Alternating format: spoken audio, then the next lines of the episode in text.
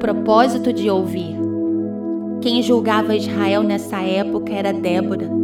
Ela costumava sentar-se debaixo da palmeira e os israelitas a procuravam para que ela julgasse suas questões.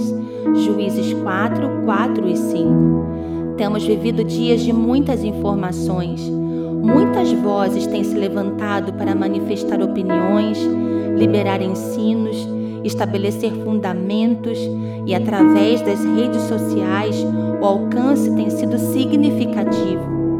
Mas, ao mesmo tempo, nunca tivemos uma estação de pessoas tão marcadas pela solidão e por síndromes que vão se avolumando em suas diferentes características. Muitas palavras têm sido lançadas e sabemos o poder dos lábios que falam em autoridade e unção. Mas o céu também tem procurado ouvidos que curam. Mais do que palavras, são os ouvidos que podemos oferecer para que o outro confesse sua dor e seja curado.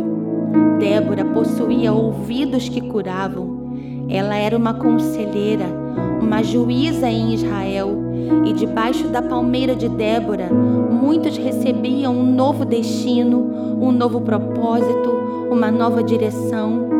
Os ouvidos de Débora curavam, ressignificavam traumas, dores e histórias de injustiças. Bocas que falam podem até direcionar, mas os ouvidos que escutam têm poder de curar. Em Tiago diz que quando confessamos aos outros nossas limitações, somos curados.